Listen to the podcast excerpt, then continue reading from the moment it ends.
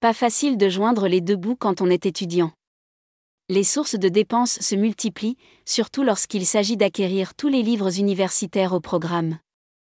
Perlego leur propose d'avoir accès à un catalogue de près d'un million d'ouvrages en six langues, moyennant un abonnement.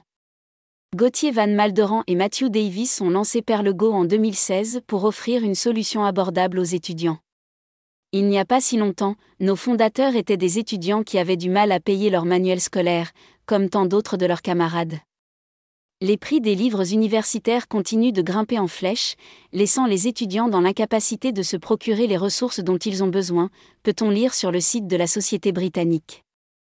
Les chiffres vont dans leur sens. Deux tiers des étudiants américains ont déjà renoncé à acheter ou à louer des livres scolaires, faute de moyens, selon un rapport de 2014 de Public Interest Research Group.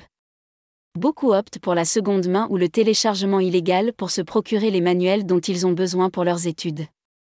Cela représente un véritable manque à gagner pour les éditeurs universitaires, comme l'a expliqué Rémi Baudru, le directeur France de Perlego, à Livre Hebdo.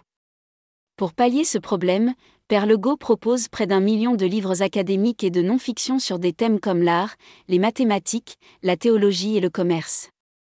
Un abonnement mensuel ou annuel donne accès à ce catalogue d'ouvrages, dont certains sont disponibles en français, espagnol, italien, portugais, allemand et anglais. L'utilisateur peut consulter ses travaux sur le site de Perlego ou l'application mobile associée, mais il ne peut pas l'acquérir sous format numérique.